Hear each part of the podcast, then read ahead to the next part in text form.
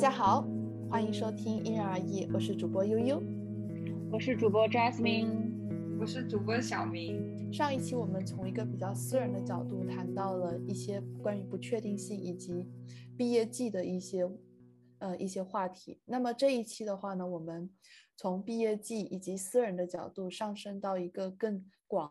呃，更高层次的一个视野，谈一谈当前世界的不确定性，对我们，对我们来说，处于，就是对我们这些处于人生十字路口的人来说，是意味着什么？然后我们自己又应该去如何处理这种外界带来的不确定性带来的那种恐慌以及影响？首先的话呢，就是。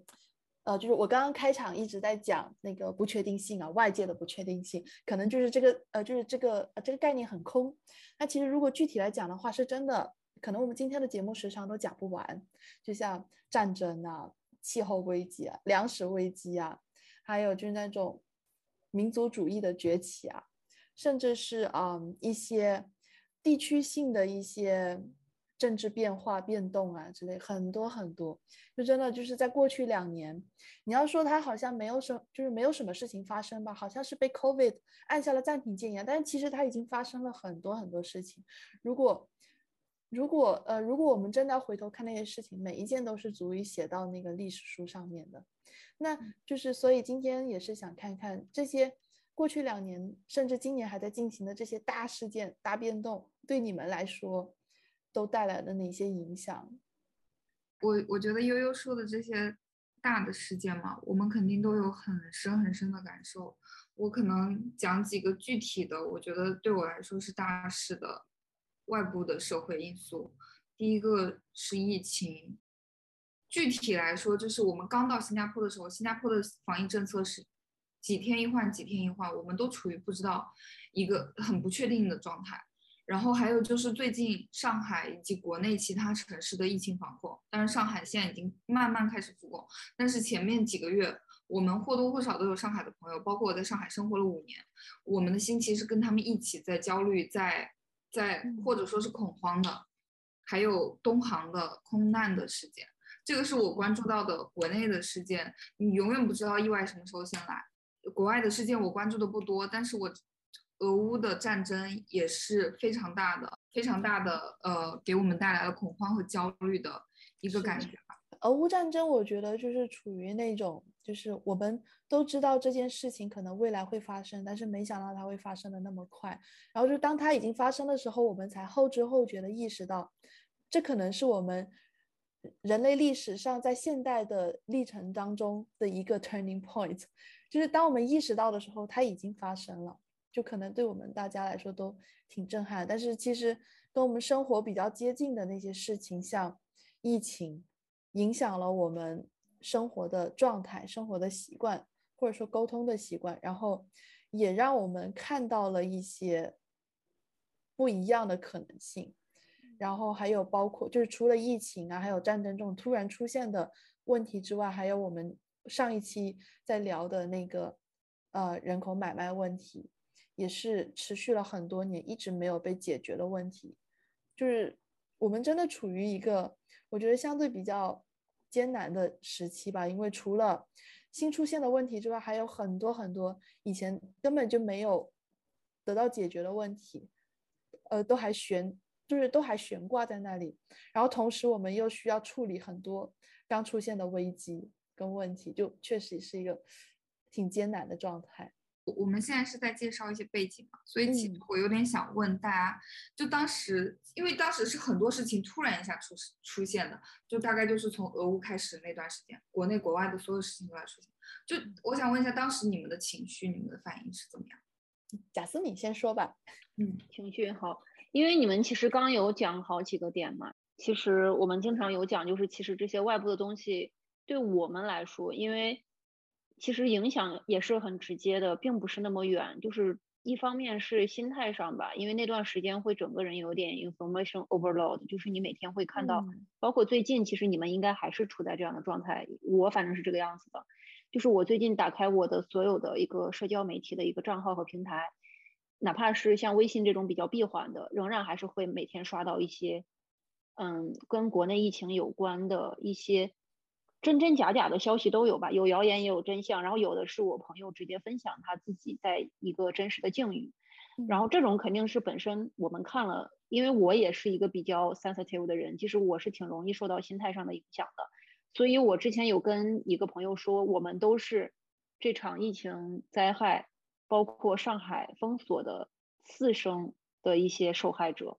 我们其实没有被封锁，但是我们仍然受到了这场灾害的剥夺。其实我们从内对内在也是受到了这种封锁的影响的，而而且其实情感上的伤害是我们在过去就我们那个社会文化语境下很容易忽视的一个范畴。但是其实精神上的灾害是对是很难以忽视的，你知道吗？对，就经常大家会觉得就是。嗯，在国内的人就现在可能就是有的已经是解封的状态吧，就是现在因为是国内分封控区，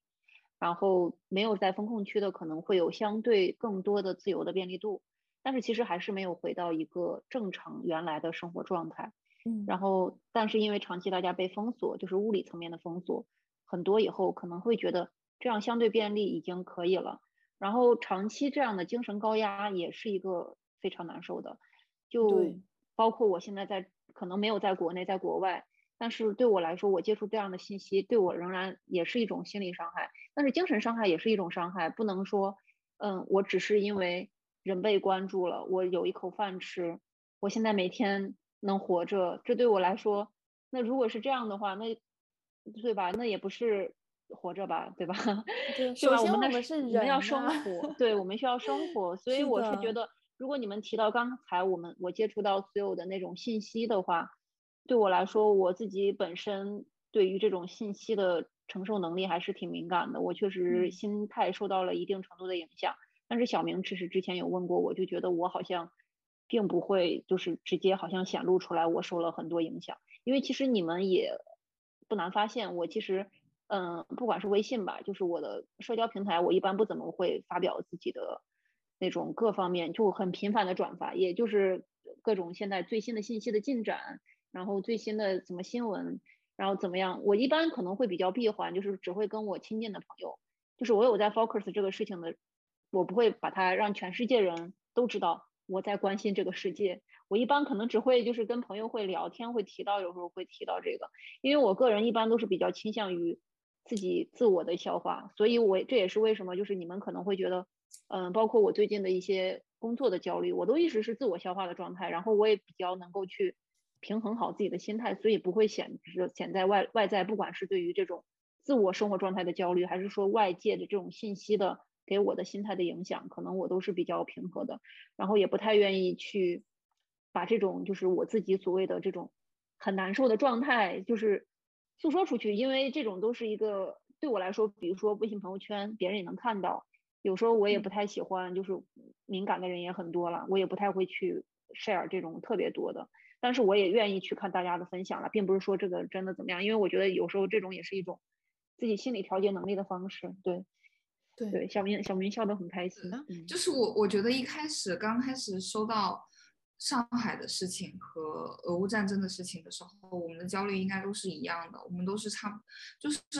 面对那么大的那么大的事情，而且我。对上海有非常非常深的感情，我觉得我人是在上海重塑的，所以，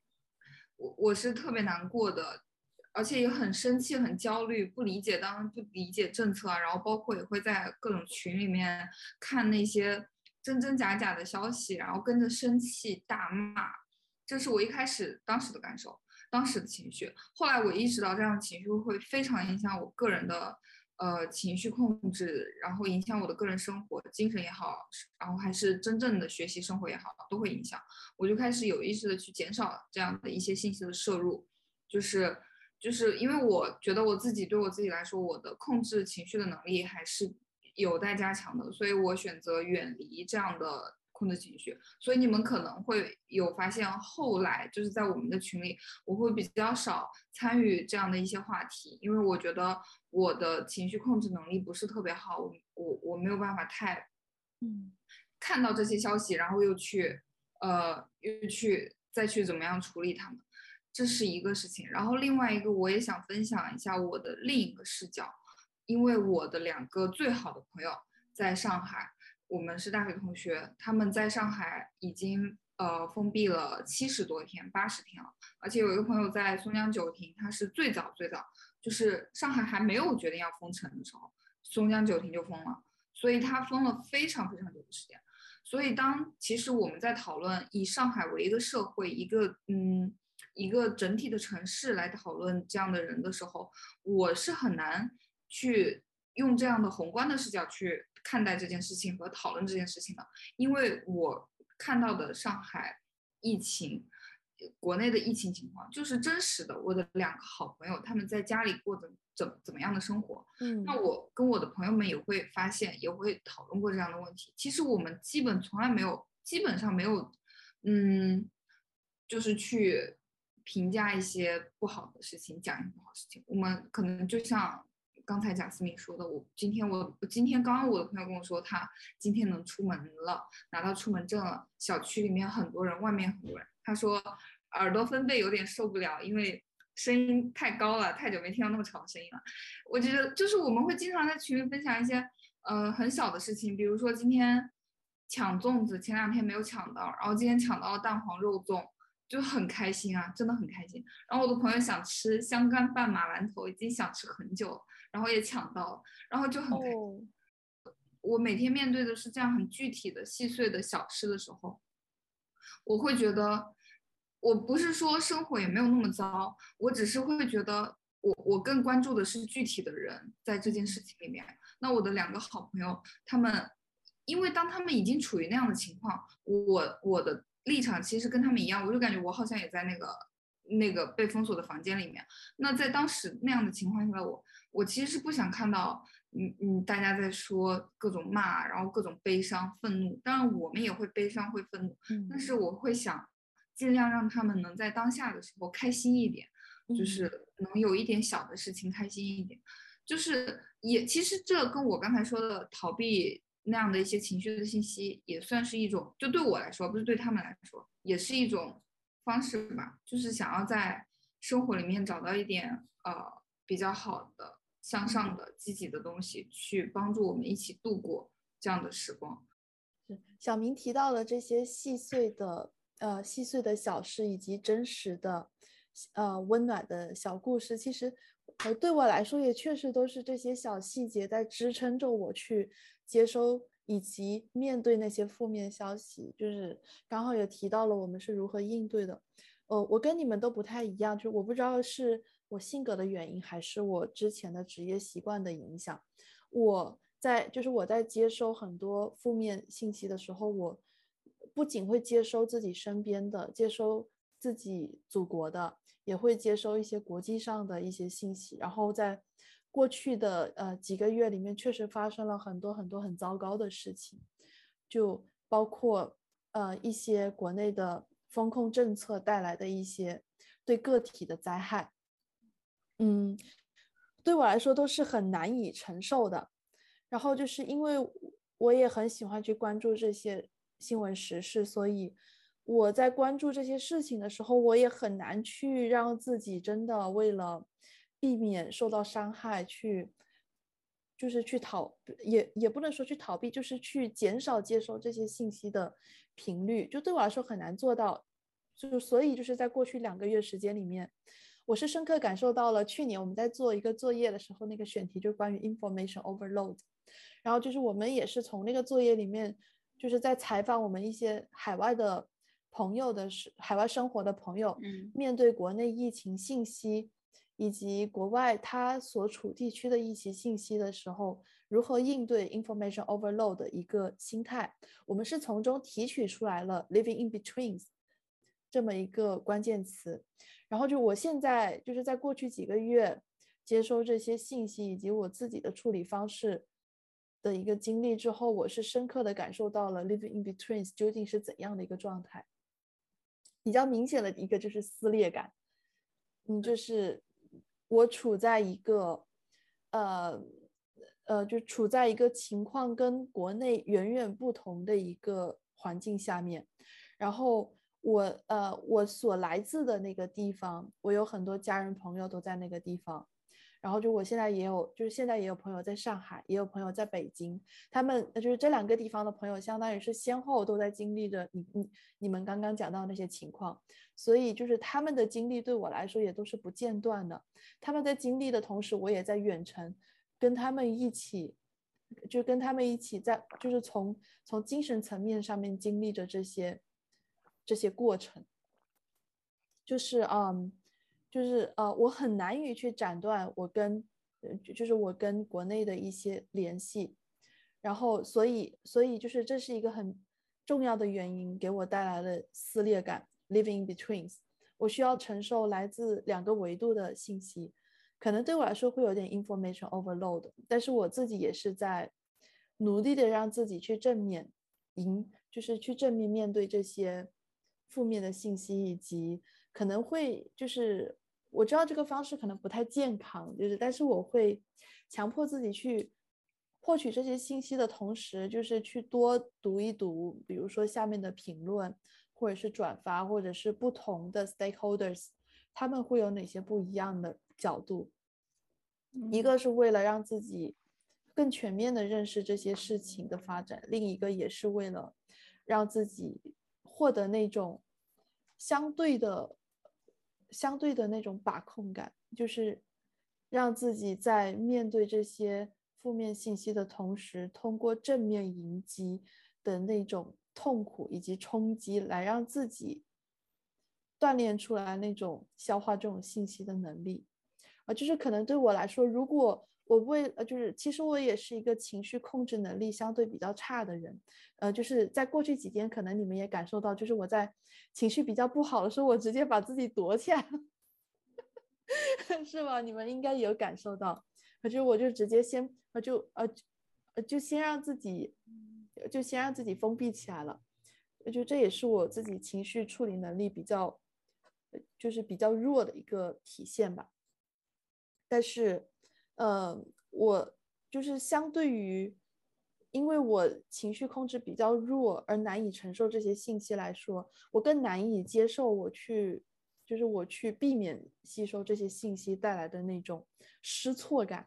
所以，所以对我来说，我的建议就是，如果你觉得你无法逃避，或者说你很难以逃避的话，你可以在正面迎击这些。信息的冲击的同时，去从这些信息当中寻找到一些细碎的、具体的关于个体的一些闪啊闪闪光点，来作为支撑你走下去、支撑你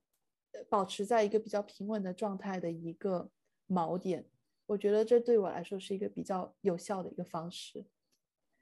讲的好好，我记得其实大概很。很早以前我就问过悠悠，我说我面对这些负面情绪、负面信息，我会想要躲开，因为我觉得我没办法接承受。但是当时悠悠就跟我说，但是我们还是要鼓起勇气来去面对它。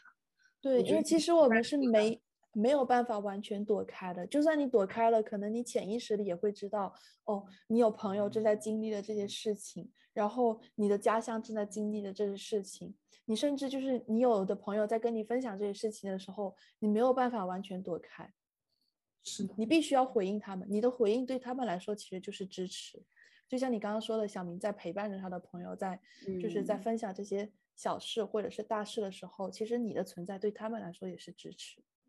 甚至我有个我有个朋友对我讲过一句话，就对我来说触动比较大的，就是他觉得我现在就是我身在国外，他每天看着我过着相对正常的生活，然后呃能够就是能够拍给他看那些阳光、美景、美食，对他来说都是一种支撑，一种就是来自外界的一个鼓励，鼓励他坚持下去，就是。呃，也让他认识到，就是啊，这个世界还是挺美好的，他不能就此放弃。对我来说，冲击还是挺大的。我昨天，所以每次小明在跟我讲，就是所以每次小小明在问我关于关就是相关的问题的时候，我都是重复着在跟你讲我的就是我的这种观点。我昨天早上去逛公园的时候，给我的朋友打了视频电话，带他们哦。哦，真好，真好，就是呃呃，其实我之前去就是去别的地方的时候，我也会给我朋友们打视频电话，然后给他们看说啊，你看这边的风景真好。然后就是他们虽然嘴巴上会一直骂着我说，哎呀，你这是在晒我们，但是其实我知道他们会很需要我这种分享。赞同你们两，你们两个其实还是我是觉得是讲的两个不同的角度了。因为小明其实他所谓的爱具体的人，其实更更偏向是亲密关系，也就是我们。私人社交圈中，就是我们在面临这种我们个人和身边的朋友该如何自处。因为我也有很，因为大家都有很多上海的朋友，因为没办法，上海是个大城市，它有很多人，我们没有办法避免上海有朋友。我也有很多上海的朋友，就是在周围封锁的，然后不同的区域，他们面临的，就是这些都跟新闻没有关系了，就是他们是真的是如何生活的，如何每天抢菜。我相信你们肯定有，就抢菜呀，他们团购，包括小区里他们。就是因为疫情，让这个他们跟他们的邻居和小区的以前的边界感现在没有了。每个人现在非常清楚这个楼里的邻居的情况，然后每个人也非常清楚，我们每天团购，就现在大家反而更有一种大家庭的感觉，把这种一个小区好像就变成了一个那种大家，也不能是家庭吧，就是大的一个那种 community 的一种感觉，更比以前的连接性会更强了。community。然后对，所以其实就是刚刚说到这个东西，其实刚才我们讲的这种。外在的这种现在的一些疫情封锁，然后如果你要讲的，我对我身边的朋友，我肯定也都是支持，我会跟他们去聊天，然后我跟他们去也会分享，包括我也他们也看到我在这边，我之前出去玩，他们有看到我的照片，就说多发点多发点让我看一看。我说你以后解封一定可以出来玩的，就是都是这样说的。但是在面临这种大的一个可能，我们现在的战争也好，还是封锁也好。嗯，就是像悠悠说的，我们在国外也会接触到很多外国媒体的报道，然后可能也我们也会关注国内媒体的一些新闻，难免也会有比较。然后我们本身对于这种东西的话，我觉得可能更多的是个人的一些价值观的理解的一些重塑，包括我们怎么样去应对这种变化的局势，其实会很具体，因为疫情就可能影响到了，包括最近国内经济。就影响到我们最近新新币和人民币购汇啊，小明半天都不敢买，对吧？因为觉得涨价钱很高。其实这种很多东西都会落到我们身上了。俄乌，我再具体一点，水电费，新加坡水电费真的很贵，对吧，家人们？还在不停的涨价，这种东西就是并不是说离我们很遥远，就是这种东西都是没办法。现在经济全球化都是波及到身边，然后甚至疫情疫情，我再具体一点，就是回国的机票。就是希望各位听众们知道，这不是谣言，是真的很高。它不是谣言，是真的很难买，而且真的很难买。现在去 买票，因为其实首首先回去的航班就很有限，我数了数，可能不超过十条啊。现在从我们这边回国内，就是嗯，然后这十条航线里面，从现在五月二十二号开始往后半年，基本上已经没有没有多少可以买的票了，能买到的票可能就剩下极少量、极少量的。价格会高到八九万的那种票，八九万其实对于我们，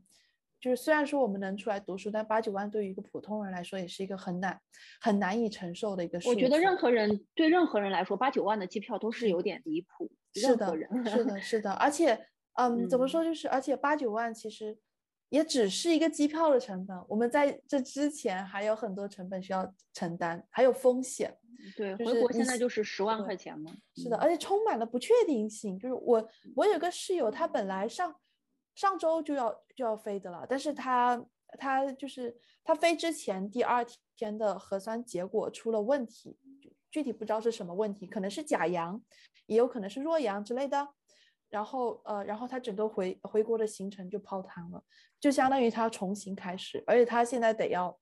每天都去机场排队抢那些候补的机票，就真的很困难，真的很困难。这不是假的，这是真实存在的。而且比我们更困难的还有，我有在英国的朋友，他现在已经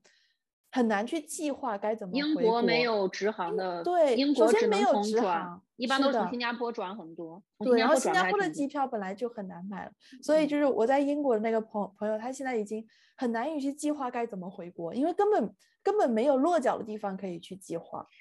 对，所以其实你说面临这种大的信息疫情这种，嗯，其实归结来两点，一种是我们跟我们身边朋友，就是小明说的那点我非常赞同了，也就是托斯托就陀翁说的嘛，托斯托耶夫斯基他说就是爱要爱具体的人，不要爱嗯抽象的人，要爱生活，不要爱生活的逻辑。对就这句话我一直非常喜欢，因为我自己之前有一点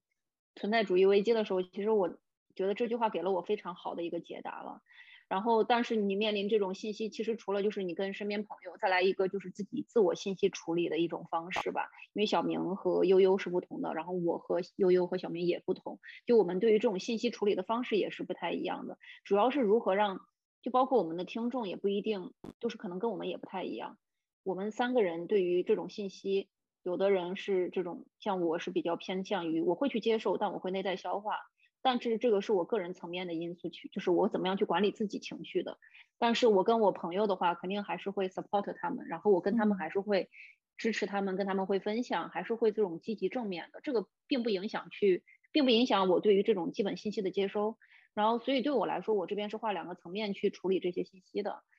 嗯，对。然后每个人都不太一样，就主要是希望大家能够找到最适合自己的方式，没有必要。我一直比较相信的就是没有必要去勉强自己去做对这种不适应的举动，因为这样子，有的人可能就是非常的脆弱敏感，然后你一定要让他每天去接受这种信息，心理可能也不健康、不稳定。就包括疫情封锁期间，我有一些朋友他是不太能、不太愿意看这些消息的，所以我跟他聊嗯天是不会提任何这种方面的内容的，我都会跟他只是分享一些日常。所以就是大家对于这种可能不同朋友的性格和接受能力也会比较清楚，也会有一些倾向性的一些选择，这些都是肯定的嘛。但是就是看个人层面的个人性格，这种处理方式都不同，没有什么标准答案，没有标准答案。对是的，是的，我觉得还是要从自己的情况出发，就是也希望我们的听众们在面对我们都在经历的这个阶段的时候，不要太勉强自己。我们今天在这边也只是向大家分享一些我们自己的一些处理方式，然后也希望能给大家嗯带来启发。但是你们真的不就真的没有义务来向我们学习什么，我们只是想要跟你们分享。呃，让你们知道还有这种处理方式，或许你们可以从自嗯身的角度出发，去选择自己觉得会舒适的那种方式。嗯，对然后，嗯，但是我有，我还是有一个建议，就是如果你真的觉得难受的话，你可以去拥抱艺术，是真的很有用。就是除嗯就是除了去拥抱具体的人，然后去爱具体的事物、人事物之外呢，你也可以去拥抱艺术。呃，就像我今天看到一个段子，就是，嗯，当你在，呃就是当你在指责艺术不用的时候，你在你最困难的时期，往往还是会投向网飞的怀抱。王菲啊，真的，对王就是菲非常王爱爱爱死亡机器人最新一季也出了，哦，是的，我今天晚上本来嗯打算看来着，我等下是是结束就去看。就是回到我们嗯刚刚话题，就是我对大家的建议就是，不要强求你自己去接受别人给你的建议，去寻找嗯你自己觉得舒适以及合适的方法，然后嗯，去爱具体的人，去关注具体的人事物。然后呢，还有还有一个小 tip 就是，你可以转向艺术的怀抱，去看你自己喜欢的电影，去电听影你喜电欢的视剧歌，对，去参加嗯。你自己喜欢的文艺活动，甚至就只是在线上跟你朋友们连麦，一起看电影，一起看电视剧，都也可以去可以磕玩游戏你喜欢的磕你喜欢的 CP，玩你喜欢的游戏。没错，其实也可以当代人解压方喜欢的游戏，解压的方式很多，不需要 push 自己太太过了，嗯，因为这个世界真的很难，活着真的很难，对自己好一点。自己的舒适区，然后待着。对对对，同意。我现在就觉得大家要走出什么舒适区，我现在还没找到舒适区呢。舒适区到底在哪里？嗯告诉我，我现在就要走进去。我现在的，我现我现在的目标就是我要找到我的舒适区，然后再在里面待着，呃是的摆着一个躺椅不动了，就真的是这而且，呃呃，就而且而且，我觉得就是我们想要找到舒适区，包括上一期贾思明讲到的给人生做减法，其实并不是“躺平”这一个词就可以概嗯括的，包括啊、从去年，呃就是从去年到现在，国内一直在热议的关于年轻人躺平这么一个话题。我觉得这个词真的是挺霸道的，就是用一个很简单的叙述就把我们，呃，就是呃，就是把把这些年轻人所面临的一个状态以及自我寻找的过程概括成了简单的两个字，太霸道了。现在现在都很喜欢这种很简单的词去概括很复杂的的情况，比如说清零和共存这两个词，我也很讨厌。我觉得不是说清零和共存的问题，呃，对，就我就不是这个问题。对，我不喜欢这种一个词你就去概括所有情况。其实现实生活中，你尤其这种疫情管理情况非常的复杂了。对，所以现在，对，我不太喜欢。就包括你说躺平还是奋斗卷起来，这种卷是什么样算是什么程度算是卷呢？其实你一定程度上，我觉得我们也都挺挺上进的吧，也对，对吧？然后，但我们所谓的躺平，其实只是。相对来说，希望有一定的生活空间，然后每人对于生活空间的规定的接受程度也是不太一样的，也不能说这样子全都是能够用一个程度来概括，所以我非常不喜欢这样子用词语两个很固定的词语去归概括一切的情况。是的，是的，就像就是就像你们刚刚也提到，就是不要被一些比较空的或者是比较大的叙事绑架了，去寻找你自己的答案。对。包括在躺平的时候，也是小明小小明可以给我们今天总结一下。是的，嗯，It's your turn，你该来总结啦。总结一下，我们今天主要讲的是处于人生的十字路口，但是我们也处在世界的十字路口上。就像悠悠刚才说的，我们现在可能这已经是一个呃 turning point，而且它已经发生了，我们都不知道未来会怎么样，但是。而我们想要讨论的话题是，作为个体的我们，在这样的一种，呃，比较比较混乱的不确定性的大环境中，我们要怎么保持自己？其实，在开始这段话题之前，我们提出这个选题的时候，我们自己本人啊，我们自己每一个人都没有答案。但是，我觉得今天聊完之后，其实大家或多或少心里都有一点答案。当然，这也不是说我们不关心，不要去关心社会，不要去关心这个国家。我觉得我们之所以有这样的一些痛苦和迷茫，怎么样去应对这样的世界，就是因为我们很爱很爱这个世界。是的，而且就是像刚刚小明说的，我们不能不去关心这些事情，因为这些事情，就算你对它再怎么淡漠，它最终还是会落到我们具体的生活上来的。好的，那今天我们就圆满完成我们今天的分享，然后。就希望这两期节目能带给大家一些不太一样的角度以及看法，对思想碰撞的火花。然后就是我们也希望大家在如就是如果有跟我们类似的一些心路历程，或者说相关的体验分享的话，也欢迎你们就是随时跟我们沟通，在评论区或者是跟我们发私信都 OK。就也希望大家在这就是在这个不确定的世界当中。